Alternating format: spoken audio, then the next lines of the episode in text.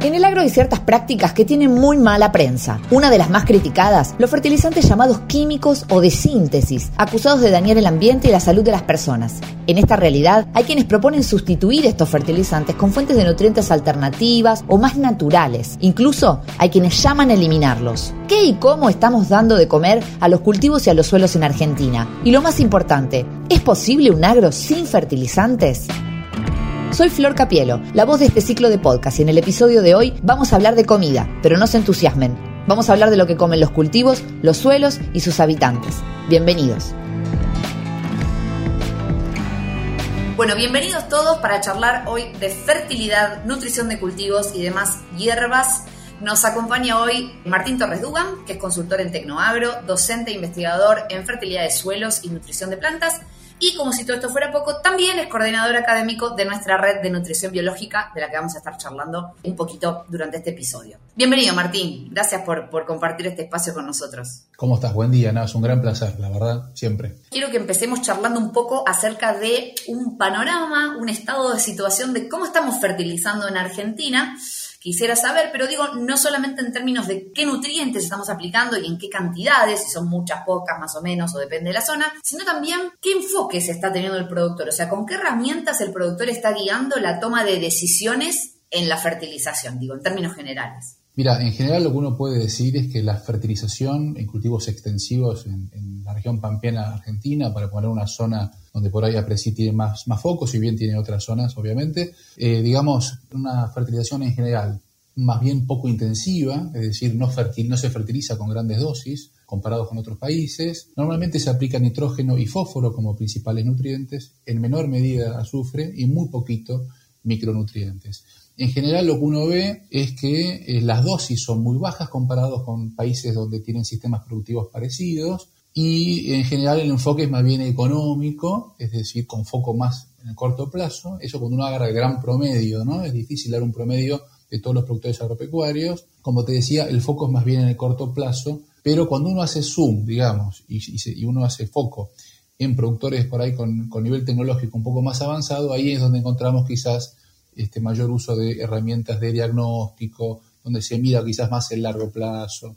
Mucho depende también qué tipo de tenencia de régimen de la, tierra tiene ese, productor, si está por pocos años, muchos años en ese campo, si es campo propio. Pero en, general uno puede comentar que en términos muy regionales la fertilización es bastante poco intensiva y eso ha llevado a este, balances de, de nutrientes negativos y en general vemos un deterioro por ahí en la dotación de fertilidad Quizás una isla de este, de, esta, de este escenario son los productores en siembra directa que aplican en mayor medida las buenas prácticas, digamos. Ahí encontramos una isla de conservación de suelos y de mejoras. Quisiera ahora que hablemos un poco acerca de algo que viene desde hace ya varios años tomando fuerza, que son corrientes, por llamarlas de alguna forma, pero no sé si les diría corrientes, pero que se viene apuntando desde distintos sectores contra el uso de ciertos insumos, como pueden ser los fitosanitarios, por ejemplo, pero también están acá dentro los, fertilizantes, que se ven como,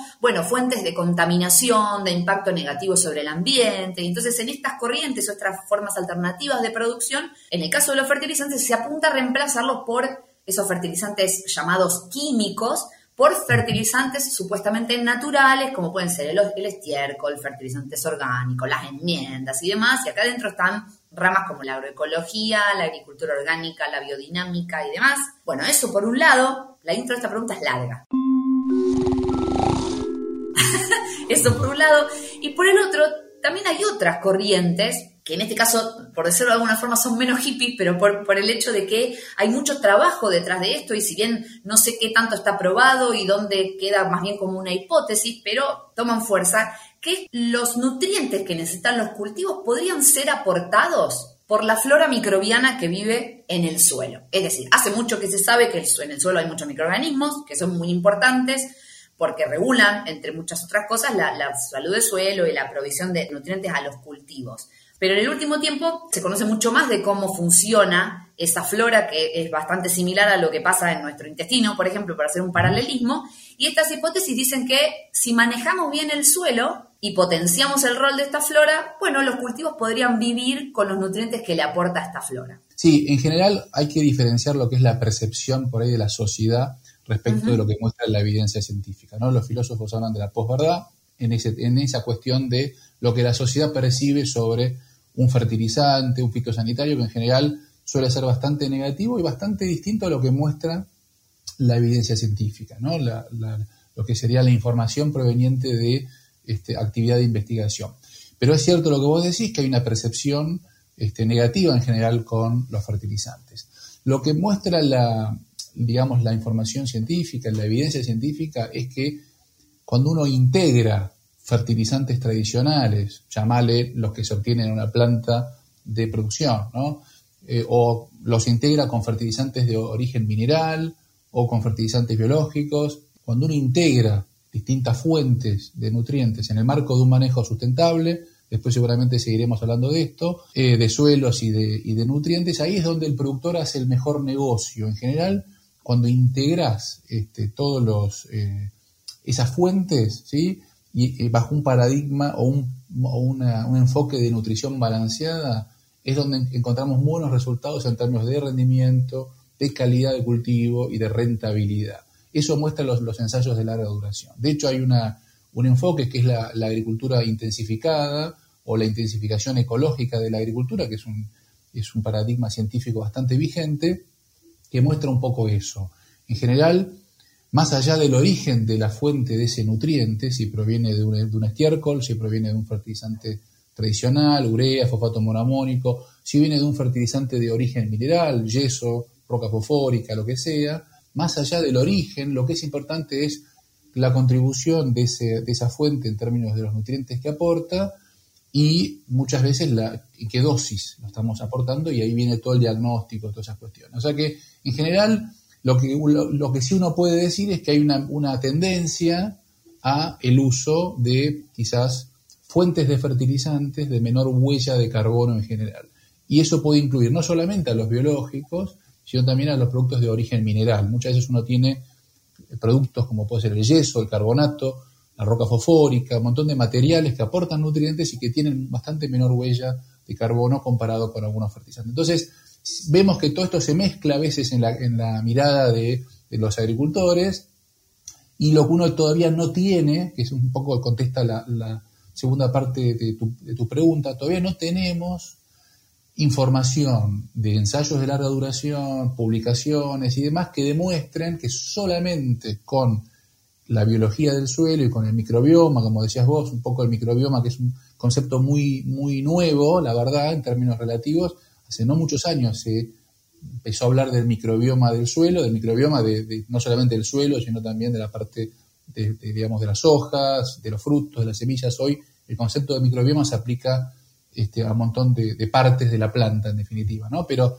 a lo que voy es que todavía no contamos con, digamos, la demostración a través de experimentos, ¿sí? De experimentos sobre este, este enfoque de la biofertilidad que vos mencionabas. Por, por lo pronto, lo mejor que el agricultor hoy en día puede tener a mano es un enfoque integral de la, de la fertilidad de, de, suelos, ¿no? evaluar el aporte de nutrientes que tiene ese suelo, y hacer un manejo este, sustentable, por ejemplo, a través de la agricultura de conservación, siembra directa, sistema de la siembra directa y demás. Y eso implica, desde una mirada académica, integrar distintas fuentes de nutrientes, hacer un buen diagnóstico, después si querés profundizamos en eso, pero hay que tener en claro que, eh, digamos, no necesariamente un sistema orgánico o agroecológico, que son sistemas de manejo, son necesariamente más sustentables. Lo que sí es importante en cualquier sistema de manejo que utilicemos, ya sea orgánico, agroecológico, que nos basemos en principios científicos. Y esos principios son los mismos, que es partir de un diagnóstico de fertilidad, definir qué fuente vamos a estar usando para aportar esos nutrientes que podemos necesitar, etcétera, ¿no?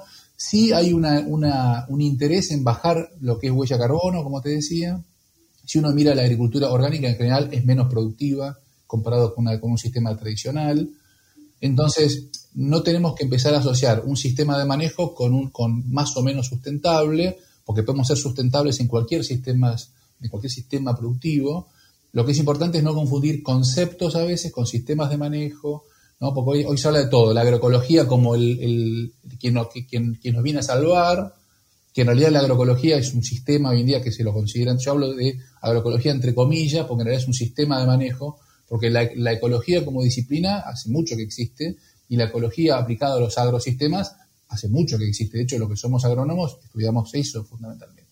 La agroecología es el manejo de agroecosistemas, en definitiva. Pero como manejo, como sistema de manejo, se lo ofrece como un sistema quizás con bajo uso de insumos, químicos, entre comillas, etcétera, etcétera. Pero creo que no hay que perder el foco de lo que son principios científicos y no confundirse con lo que puede ser un, una, digamos, un sistema más dogmático, ¿no? De decir, esto es la verdad, vamos a lo orgánico, no usemos más fertilizantes porque eso nos va a bajar el impacto ambiental. La verdad que eso no, no es lo que está mostrando la información científica. Y en cuanto a fuente concretamente, por ejemplo, lo, que en función de lo que me decís, que yo elija un estiércol, por ejemplo, para fertilizar en lugar de urea, no necesariamente me está asegurando que voy a contaminar menos. No, y de hecho si uno se pone un poquito más en detalle, no, no queremos aburrir a los, pobres agricultores que están con este, muchos problemas en la Argentina, este, pero la verdad es que si uno pone una mirada más científica, a veces hasta hay evidencia que el manejo, por ejemplo, de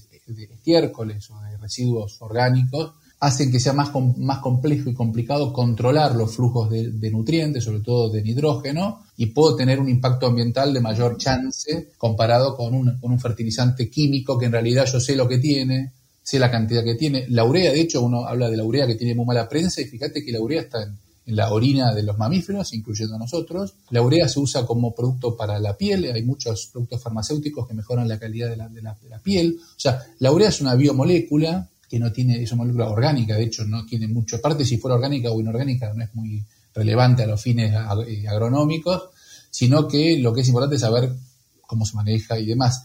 Y hay mucho de eso, ¿no? El estiércol es saludable para el sistema, la urea no, y en definitiva no hay mucha evidencia de que, eso sea así y a veces la hay al revés de lo que por ahí la, sociedad puede pensar. La urea muchas veces bien manejada, con un diagnóstico y demás, yo puedo saber cuánto nitrógeno coloco en un determinado momento, qué pérdidas puedo tener, pero cuando yo aplico varias toneladas de un estiércol, no siempre sé cuánto tiene de, nitrógeno, porque a veces no se analizan antes de aplicar, tampoco sé, sé cuánto va, va, a estar aportando al cultivo en un año determinado, en un ciclo determinado, y tampoco sé cuánto va a ir al ambiente, ya sea agua subterránea o a la atmósfera ese nitrógeno que se lavan o, lo que, o las emisiones que puedan generar. O sea que, como ves, es bastante discutible esas cuestiones. mucho más complejo de lo que parece. Me gustó el dato igual que ese que me tiraste, que la urea que está en la crema que yo me pongo, que de hecho además son buenísimas, es la misma.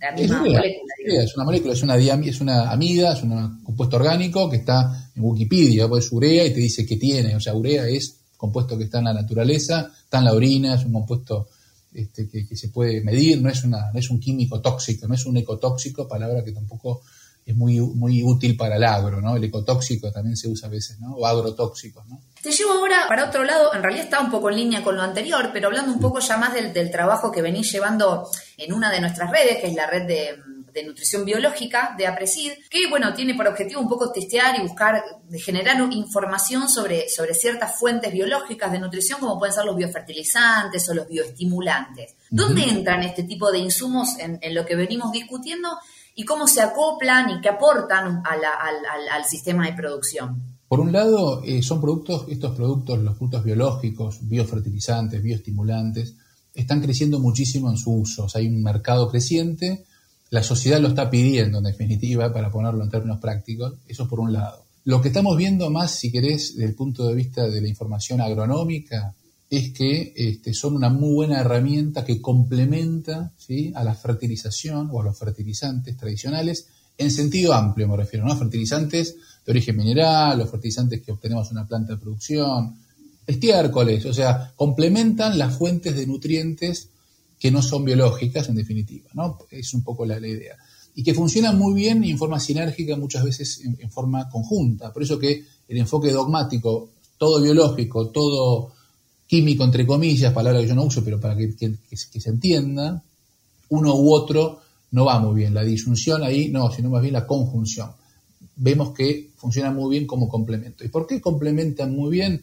Porque en general este tipo de materiales, sobre todo los bioestimulantes, lo que hacen es mejorar la capacidad que tiene el cultivo de sobrellevar sobre todo situaciones de estrés abiótico. Estrés abiótico sería sequía, estrés salino, golpe de calor. Es decir, los bioestimulantes no son fertilizantes propiamente dichos, sino que son productos que contienen microorganismos o que tienen materiales, ¿sí? moléculas o compuestos químicos, que al agregarse a los cultivos mejoran rendimiento, mejoran la eficiencia de uso de los nutrientes que están en el suelo o que, o que tienen dentro de la planta, pero en general bajo un contexto de estrés abiótico. Y el estrés abiótico, que se suena muy raro la palabra, pero en realidad estamos hablando de variabilidad climática, cambio climático en definitiva, y nosotros acá en la región pampeana lo tenemos muy claro, estamos hace tres años con una sequía tremenda y con, una campaña que viene bastante irregular, ahora llovió en las últimas semanas, y, pero la verdad que la variabilidad climática y los eventos de estrés están cada vez más, más fuertes, digamos, ¿cierto? Entonces, en ese sentido es donde entra muy bien la bioestimulación vegetal como complemento de la nutrición vegetal. Y después también los biofertilizantes, que son, por ejemplo, los inoculantes que usamos para eh, la, soja, otras leguminosas, que permiten a los cultivos tomar nitrógeno del aire. ¿Sí? Entonces también son muy importantes, entran dentro del mundo de los, de los biológicos. Casi que lo que más se usa son inoculantes para semilla, que aportan nitrógeno fundamentalmente, y hay un crecimiento incipiente de otros tipos de moléculas, otros productos que por ahí también permiten solubilizar fósforo y otros nutrientes, y son biofertilizantes. Ahí sí no vemos, no nos importa cuánto, cuánto nutriente tiene el producto, sino lo que puede capturar de nutrientes del sistema. Por ejemplo, la, fijación biológica de nitrógeno con las leguminosas o, eh, o, bacterias que solubilizan fósforo, que solubilizan zinc, etcétera. Sería como un capítulo especial dentro de los biológicos. Y, los bioestimulantes, como te decía antes, que son un grupo de productos biológicos muy interesantes porque tienen efectos nutricionales directos, pero que no nos, no nos importa cuánto nutriente tiene el producto, sino lo que hace en cuanto a efecto funcional o impacto sobre el cultivo. Y la verdad que vale la pena porque aumentan los, rendimientos, eso es lo que vemos en los ensayos a nivel local y global, aumenta en forma moderada, 2, 3, 4, 7% por poner un rango, las medias en general, los aumentos promedio de rendimiento están en 8, 7%, cuando hablamos de bioestimulantes, hay todo un mundo, ¿no? distintos tipos de, productos, y en general tienden a funcionar mejor bajo estrés, bajo abiótico, sequía, golpe de ¿sí? Entonces, es un buen negocio para el productor desde, ese punto de vista, porque le genera un plus de rendimiento, reduce brechas de rendimiento, y también hay algo eh, interesante que vale la pena comentar, es que en toda esta, esta movida que hay mundial de ir hacia una transición energética, una economía circular, todo ese, aspecto, si querés, de la bioeconomía. En ese marco, los biológicos permiten al productor bajar huella de carbono muchas veces, ¿no? Si un productor utiliza estos productos y tiene la evidencia de que no le, no le cae el rendimiento, sino que puede sustituir en parte, en parte, o, complementar a los fertilizantes, eso baja la huella de carbono este, a nivel del agrosistema y eso puede ser un beneficio porque hoy en día, como sabés, por ahí hay empresas que ya están pagando o hay posibilidad de certificar o, proyectos de carbono, lo que sea, que permiten al, productor que demuestra que aplica productos, si querés, más de origen natural, biológico, le permite capturar y monetizar el uso de esos biológicos. O sea que hay distintos, si querés, beneficios posibles. En, ambos casos estamos hablando de, de hormonas, por ejemplo, o microorganismos, a eso se refiere con el origen de, la, de, las moléculas. Y, después, para diferenciar, sería, por ejemplo, el bioestimulante, después podemos mencionar un ejemplo, pero el bioestimulante es como que te ayuda a mejorar las defensas de alguna forma de la planta para que supere mejor, no sé, una sequía. Y en el caso del biofertilizante es como que te facilita el acceso a tal o cual nutriente, que yo, nitrógeno, fósforo. Cualquier fertilizante aporta nutrientes, ¿sí? Ya sea que los tenga o que los pueda capturar en forma directa. Claro. el biofertilizante son microorganismos, ¿sí? Siempre. Microorganismos, no moléculas, sino microorganismos, rhizobium, pseudomonas, lo que sea, ¿no? Que pueden capturar nutrientes. Típicamente los rizobios capturan nitrógeno de la atmósfera y lo fijan en los nódulos, ¿no es cierto? En las leguminosas, o las fabáceas, que es el nombre que se usa ahora para las leguminosas. Por otro lado, cuando ya hablamos de bioestimulantes, ya estamos hablando de un grupo de productos que tienen microorganismos o tienen sustancias, ¿sí? Ahora te doy ejemplos que generan eso, que generan, digamos, efectos que son nutricionales, pero que no tiene que ver con aportar nutrientes, sino que lo que le hace es aumentar la eficiencia de uso de nutrientes, la captura interna, porque sería el, uso interno de esos nutrientes, y sobre todo bajo estrés abiótico, que no es menor el pequeño comentario. El paraguas es el estrés. ¿Y ahí cuáles son los ejemplos? Que podemos mencionar muchos. Hay algunos productos que se aplican vía, vía semilla a la siembra como un inoculante, que son muchas veces se llaman como promotores del crecimiento, ese tipo de productos, ¿no? Y puedes tener aminoácidos, puedes tener también bacterias como pseudomonas, azospirillum sería un ejemplo. El azospirillum hay, mucho, mucha información en Argentina y vale la pena. En trigo, en maíz, inclusive hasta en soja se podría usar el azospirillum. Es un ejemplo de un promotor del crecimiento, que es un bioestimulante, que genera sobre todo un efecto de estimulación de la raíz, aumenta muchísimo la biomasa de la raíz y eso hace que vos bajo sequía, por ejemplo, puedas capturar más agua, que puedas capturar un volumen mayor de suelo y, la raíz pueda adquirir más fósforo, más zinc, etcétera, ¿no es cierto? O sea, el azospirillum sería un ejemplo muy claro de un este, bioestimulante que se aplica como un inoculante en semilla, ¿no? Pero podría ser perfectamente aminoácidos, podrían ser perfectamente extractos botánicos, que se aplican normalmente vía foliar, pero no necesariamente únicamente vía foliar. Cuando hablamos de extractos botánicos son un montón de compuestos están bastante de moda en el mundo eh, porque contienen un montón de cuestiones. Inclusive los extractos botánicos muchas veces tienen fitohormonas, tienen productos antiestrés, moléculas que el cultivo las recibe muy contentas, para ponerlo de una forma más didáctico, cuando está con situaciones de, estrés, sobre todo con golpe de calor, sequía. Y las, y fitohormonas propiamente dichas, sin duda son bioestimulantes. ¿sí? Es, todo, es otro grupo, si querés, de posibles productos los productos hormonales. Y la tendencia, que eso es lo que complica quizás al agricultor o al productor agropecuario y a los, y a los agrónomos, es que la tendencia es que las empresas vendan mezclas de cosas.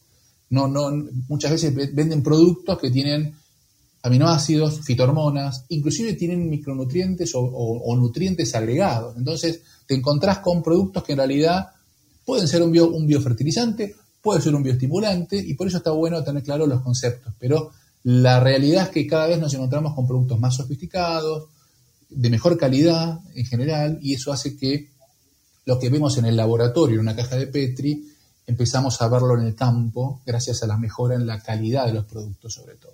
Porque hubo muchas veces que hace 20, 30 años veíamos que funcionaba la sopirilum, veíamos que funcionaba la pseudomonas, no es nuevo, pero no teníamos las formulaciones comerciales que tenemos hoy en día. Y sí, para cerrar un poco este tema, sí vale la pena mencionar es que todo el boom que estamos viendo en la microbiología agrícola y en la biotecnología con respecto a microbioma y demás, todavía no lo estamos capturando tanto, no lo estamos viendo en términos de cómo sacar provecho en, cuanto, por ejemplo, conocer cuáles son los indicadores de suelo para, para evaluar la, fertilidad biológica. Todavía no tenemos mucho de eso. Hay como un desacople entre el boom científico que implica todos estos temas Todavía no estamos encontrando, por ejemplo, hay muy poco de indicadores biológicos que nosotros podamos usar de rutina en suelos. Todavía hay muchos, muchas empresas que venden bioestimulantes, este, pero que por ahí no están mirando tanto el microbioma, sino que ofrecen un portfolio muy amplio. O sea que tenemos todas estas novedades juntas y bueno, con, con el tiempo va decantando y van apareciendo novedades, innovaciones. Pero a la hora de un productor invertir en este tipo de productos, que vemos que el impacto en el rendimiento, como vos decías, es moderado, puede justificarse más tal vez en una zona, en el caso de los bioestimulantes, por ejemplo, en una zona en donde, bueno, puede haber mayor predisposición a algunos estreses, que vemos que es cada vez más común. Después esta oportunidad que hay eh, en cuanto a tendencia de la demanda de capturar valor por el uso de estos productos que tienen menor huella, algo de eso que uno aplica, no sé si a lo mejor se sabe o todavía se está estudiando, pero queda en el suelo, es como yo puedo invertir en largo plazo y decir, bueno, le pongo este bioestimulante y algo va quedando, como que va mejorando en el suelo y, puedo aprovecharse después. Todavía no tenemos esa información, recién ahora se están incorporando a nivel mundial en las parcelas de larga duración, en los experimentos de larga duración, se están empezando a incorporar justamente, si querés, este, tratamientos que tienen que ver con agroecología, con biología, etcétera, para ver qué pasa. Y todavía no tenemos esa información como para este, poder saber, por ejemplo, lo que vos estás diciendo. ¿Qué pasa en sistemas que empiezan a tener mayor uso de bioestimulantes o mayor uso de biofertilizantes? ¿Qué pasa con el microbioma del suelo, por ejemplo, que es algo muy interesante? ¿O qué pasa con algunos indicadores eh, microbiológicos del suelo en el largo plazo? No tenemos todavía esa información. Recién en la Argentina vos pensás que en APRESID el, todo el grupo de Luis Wall y todo el equipo del Biospace y demás han generado una muy buena base exploratoria sobre cómo impacta el, sistema de la siembra directa y la monocultura, es decir, grandes patrones de manejo, cómo impacta, por ejemplo, en cuestiones microbiológicas, indicadores microbiológicos. Pero no tenemos las líneas de base, no solamente nosotros, en casi ningún lugar del mundo están las líneas de base en cuanto a eh, cuáles son los indicadores de, por no sé, enzima de suelo, perfil de ácidos sabemos de perfil de ácidos grasos, sabemos que eh, mesofauna, sabemos cuáles son, digamos, los indicadores, pero nos falta calibrar la línea de base para decir si yo tengo tal nivel de este indicador estoy bien Y por eso que cuando uno no tiene esa información es muy peligroso, entre comillas, irse hacia un enfoque dogmático, solamente mirando la biología, cuando podemos mirar un montón de otros indicadores que tienen décadas y hasta diría más de 100 años de investigación en fertilidad de suelos. Hay una ciencia, se llama ciencia del suelo, y entonces básicamente la biología del suelo es muy importante, pero no es la única, si querés, disciplina que te está aportando. Lo que, lo que hoy vemos también, que vale la pena mencionar, y, se ve en el ámbito científico, lo digo por experiencia, por haber participado bastante en proyectos de investigación, en general no se colabora tanto pero hay muy poco, y es un fenómeno global, es un, caso, digamos de, preocupación a nivel académico. La gente, los microbiólogos, los fisiólogos no trabajan con los edafólogos o con los especialistas, no trabajan, no se juntan en una mesa. El día que se empiecen a juntar más seguido, ahí va a empezar a cambiar mucho, mucho del conocimiento integral que debemos tener este, para, poder darle al productor una recomendación. Yo la verdad lo mejor que le puedo decir a un productor acá en Argentina es usemos todo lo que tenemos en la parrilla y en la, y en la, mesa de herramientas tradicionales este, de diagnóstico, de manejo de fertilizantes y de las nuevas tecnologías para mejorar la rentabilidad, la productividad. Es decir, tengo claro lo que hoy, lo que hoy ya podemos traer y aplicar como tecnología y tengo claro lo que está más a nivel de hipótesis de investigación y tenemos que esperar para llevarlo a una recomendación. Y es irónico que cuando se busca tanto esta cuestión de que hay que ser sistémicos para, para abordar el entendimiento de, un lote agrícola y que no haya esta colaboración o interdisciplina que es tan necesaria, eh, bueno, es, es, una materia un poco pendiente. Lo que sí entonces entiendo es que sigue siendo medio toda esta parte de biología de suelos y microbiología, medio como una caja negra, literal, como si vos te hicieras un análisis de sangre y no tenés la referencia de, qué sé yo, colesterol, tengo 200. ¿Es mucho, poco? es muy interesante porque vos te estás encontrando, por un lado, que la ciencia microbiológica está descubriendo y se está reinventando porque hasta hace no mucho el concepto de microbioma no estaba. Hoy conocemos, como dice Luis Boll, el 1%, el 1% conocemos en, cultivo tradicional en caja de Petri o en placa de Petri de lo que es los microorganismos del suelo, 1%. O sea que todo el resto que vemos que está ahí, que nos dimos cuenta que está a partir de las tinciones vitales, que se llama, que son técnicas de digamos, de tinción del ADN de, que tenemos en una caja de Petri. Yo agarro un gramito de suelo, lo pongo en una caja de Petri y miro con una tinción de ADN, veo que hay muchas luces, ¿eh? siguiendo un poco a Luis Wall, sus lindas clases sobre este tema. Y cuando uno mira, ¿cuánto estamos cultivando y viendo en laboratorio? El 1%. O sea que en realidad nos encontramos que la microbiología agrícola y de, suelos particularmente, y lo que es la metagenómica, todas esas cuestiones, están explotando realmente Muchas empresas por ahí quieren sacar provecho de ese boom y ofrecen cosas que no están validadas muchas veces desde el punto de vista, no me refiero tanto a productos, que es lo que más se sabe, sino a, si querés, este, tecnologías que, apuntan a, evaluar esa, esa, biología de suelos del diagnóstico. Es muy poco lo que hay, si vos viajás a cualquier universidad de primer nivel eh, de agricultura en el mundo, te vas a encontrar que para el diagnóstico de fertilidad lo que se sigue usando son los manuales, no clásicos, los manuales de fertilidad, que incluyen sin duda algunos indicadores microbiológicos o, biológicos. De hecho, el carbono lo es, en cierta manera. no sé, hay, indicadores que son hoy, que tienen mucho de biológico, pero cuando uno quiere empezar a ver enzimas, ácidos grasos, no sé, otros indicadores más profundos, más detallados, todavía nos encontramos que no tenemos demasiada información sobre cómo, sobre cuáles son las líneas de base, Tampoco tenemos ensayos de larga duración que empiecen a mostrar cómo impactan los productos biológicos en el largo plazo. O sea que nos encontramos con esa, esa, digamos, voracidad en adoptar productos biológicos, la disciplina de la microbiología está como explotando en términos de como, como ciencia, como disciplina, y, muchas empresas ya están, obviamente, aprovechando todas estas cuestiones para, hay muchas startups y, y demás de base microbiológica, de base biotecnológica, que están ofreciendo productos. A veces son productos interesantes o propuestas de valor interesantes, otras veces están flojas en términos de lo que están ofreciendo, cuando uno mira los fundamentos este, subyacentes a esa propuesta de valor, y por eso hay que ser muy crítico, el agrónomo de ahora, yo creo que siempre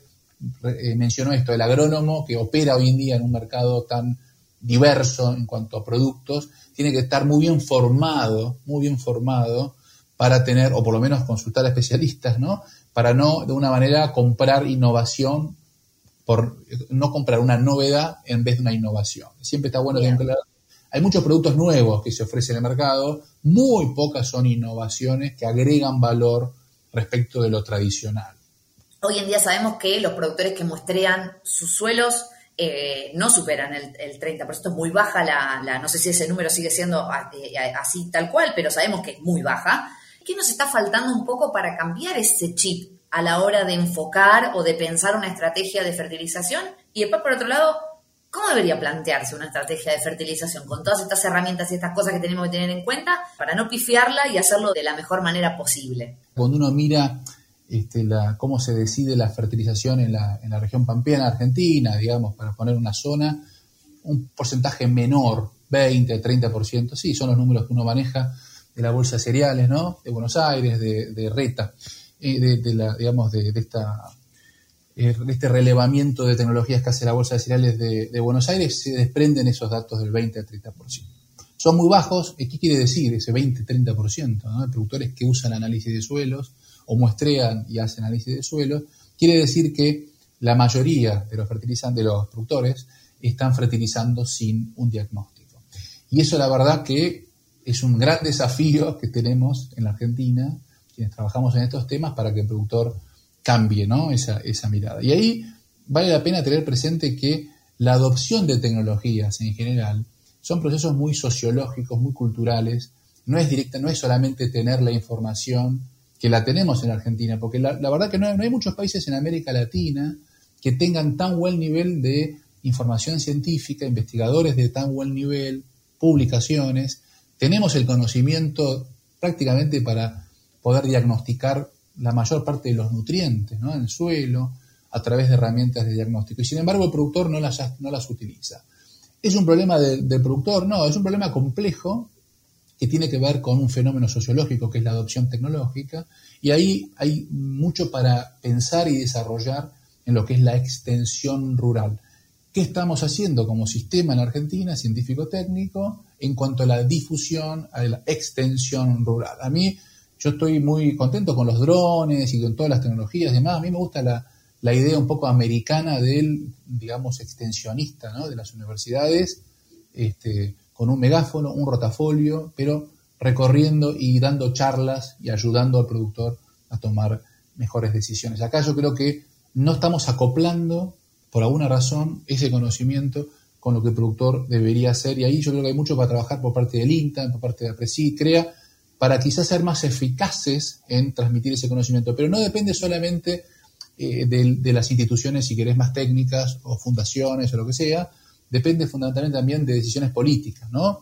Eh, debería ser una política de Estado, la extensión rural, el INTA debería tener un mayor protagonismo. Hoy el INTA está más quizás generando haciendo más investigación por temas de presupuesto sobre todo que extensión. ¿sí? Es muy poco lo que hace de extensión para mi gusto en términos de efectividad, ¿no es cierto? Si no, no te encontrarías con este sistema. Pero también tiene mucho que ver la parte económica, los factores económicos, los, factores sociales, que hacen que quizás el agricultor, el productor eh, argentino esté muy, muy sometido a crisis, ¿no es cierto? Permanentes, con este, preocupaciones, problemas de presiones impositivas y cuestiones que hacen que, sumado a un régimen de tenencia de la tierra que en general domina el alquiler y domina el alquiler por un periodo breve de tiempo, todo ese combo hace que, bueno, ahí encontramos por qué quizás el, productor no está aplicando no solamente fertilizantes con diagnóstico, sino no está aplicando principios de buenas prácticas agrícolas en términos regionales una nota al pie de esto. Si bien vos tenés que más del 90% de los productores siembran en forma directa en Argentina, sin labranza, muy poca proporción, no tenemos mucho el dato, sé que Apreside está estudiando este tema, pero algunos ecólogos reconocidos ya han mencionado en congresos de Apresid que ese porcentaje de productores que hacen buenas prácticas agrícolas en sentido amplio puede ser un tercio de la población de agricultores, ¿sí? que hacen cultivos extensivos. O sea que, en pocas palabras, te encontrás que es muy pequeño la muestra todavía de productores que están haciendo muy bien las cosas. Si pudiéramos extender ese núcleo a toda la región pampeana, aún en campos alquilados, por ejemplo, trabajando con temas legales, con, los contratos, sumando cláusulas para lo que es control de calidad de suelos, es decir, se puede trabajar perfectamente, pero hace falta iniciativas a nivel también del gobierno, de los gobiernos, a nivel de... No, es un tema que solamente un actor lo va a estar este, mejorando. Tema bien, bien y, bien interesante. Y yendo a la, pregunta tuya de qué, qué considerar, qué, tiene, qué podría tener en cuenta el, productor concretamente, mira, hay una, tecnología que vale muy poquito, uno, dos dólares, tres dólares por hectárea, que te permite a vos ser muy eficiente en el manejo de los fertilizantes. Se llama análisis de suelos, ¿sí? Y no lo digo yo, este, porque por ahí Tecnoagro tiene un laboratorio de suelos que es uno, de hecho, es el más grande en términos de número de muestras que procesa y tiene tenemos mucha, mucha actividad académica con, con la UBA y demás. No lo digo porque por ahí participo en este tipo de actividades, sino que lo digo porque es una realidad aquí y en el mundo. Los análisis de suelos, el diagnóstico basado en análisis de suelos es la herramienta más eficaz, más rentable que tenemos.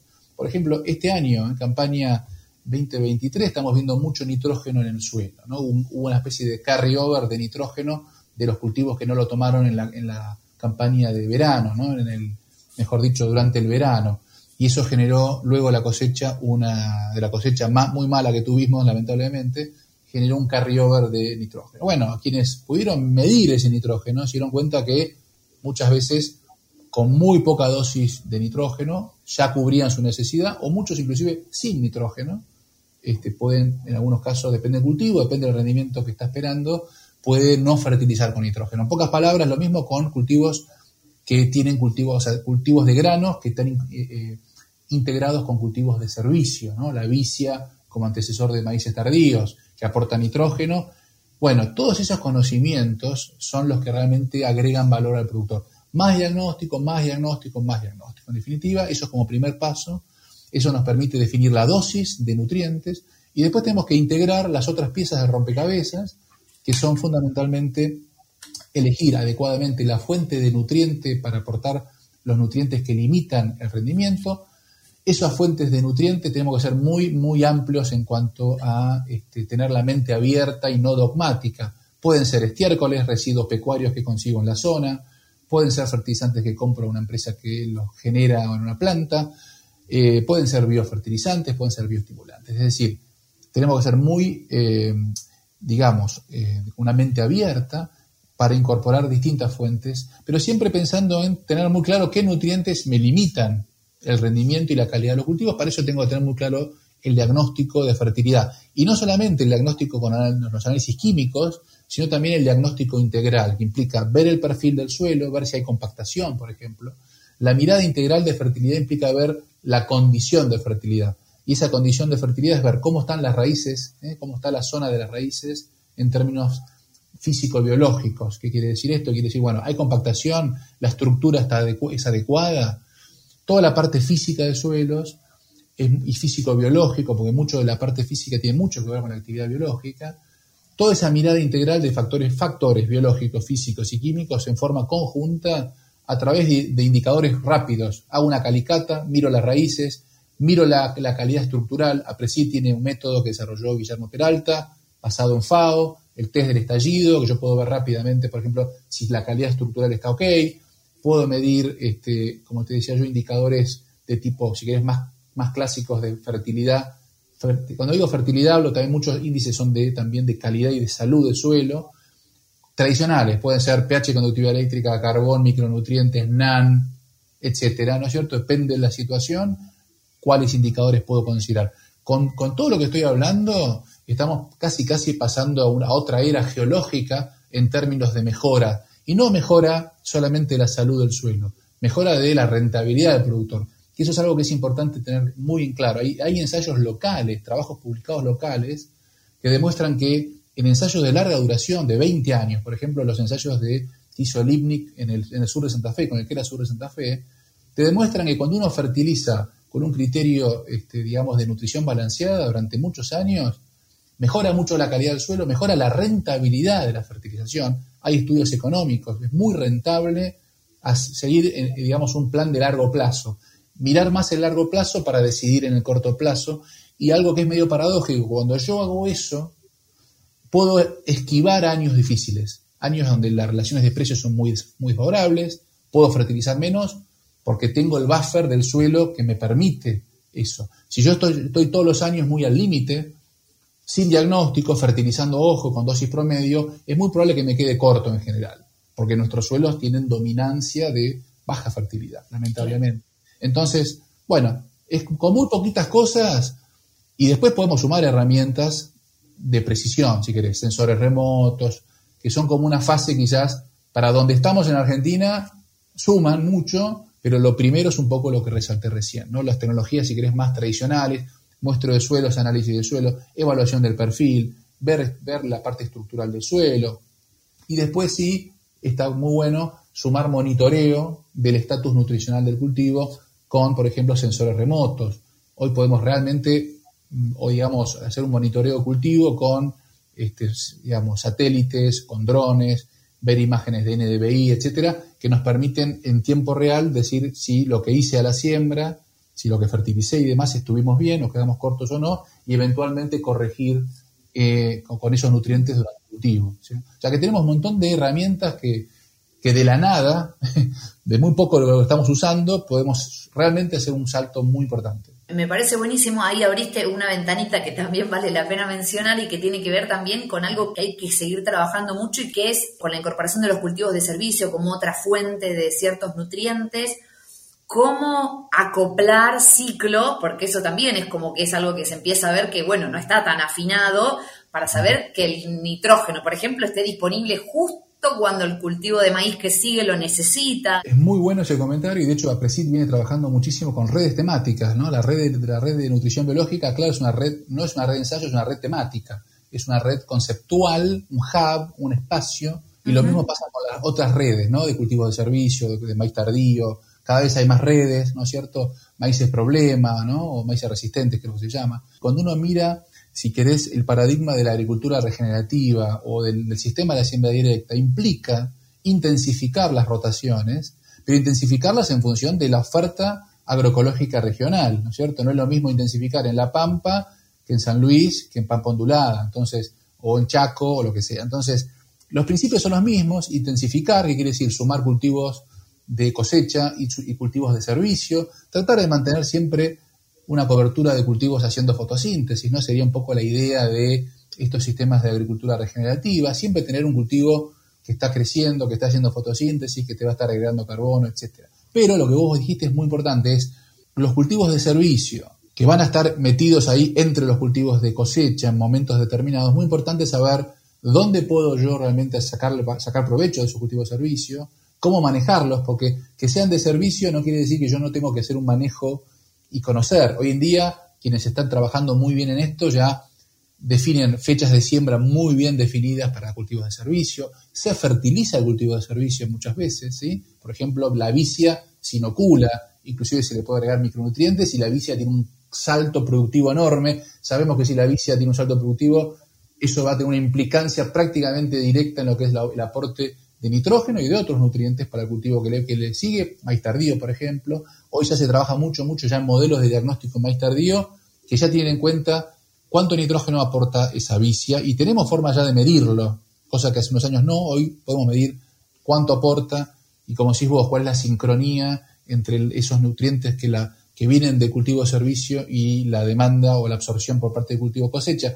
Todas esas cuestiones, en realidad, cuando vos ves qué es lo que estás aplicando, son principios a veces de ecología en los cultivos de servicio. Hay mucho que de lo que la gente que trabaja en pasturas y en ecología de pastizales y de pasturas terminamos aplicando esos conocimientos para ver si los cultivos de servicio pueden andar bien como monoespecie o mezcladas, mezclas ¿no? de gramíneas y leguminosas. Vemos que a veces la mezcla anda mejor que, la, que, las, que, los sistemas monofíticos, digamos, ¿no? Los polifíticos o, las pasturas eh, o los cultivos de servicio más polifíticos que mezclan gramíneas con leguminosas, parecería ser que están andando bastante bien, porque inclusive tenés una mejora física en el suelo. O sea, todo, tal cual lo que vos decís.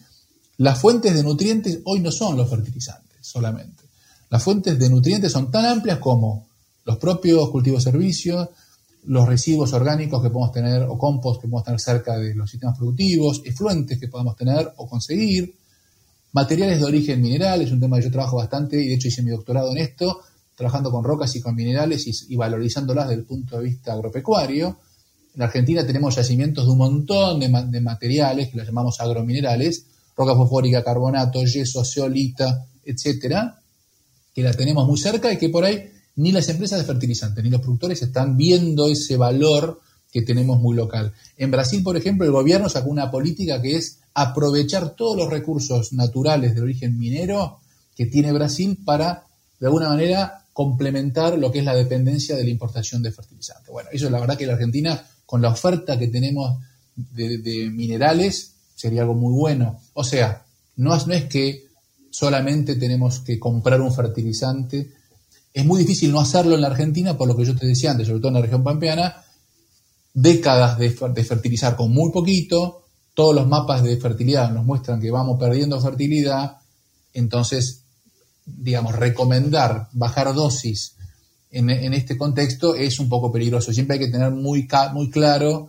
cuando uno usa productos, por ejemplo, biológicos, siempre tener la, experiencia local de cómo impacta el agregado conjunto con fertilizantes y no irse al biológico directo, porque no sustituye uno a uno eh, lo que es la oferta por parte de fertilizantes tradicionales. ¿sí? Tenemos que ver esa complementación y eventualmente si sustituimos totalmente tenemos que tener la evidencia que a nivel de, experimentos independientes, no de empresas necesariamente que los hacen con fines más de marketing, sino publicaciones, digamos, trabajos de investigadores independientes que nos muestren si yo puedo sustituir en parte o no un biológico por un este, tradicional, digamos, tradicional.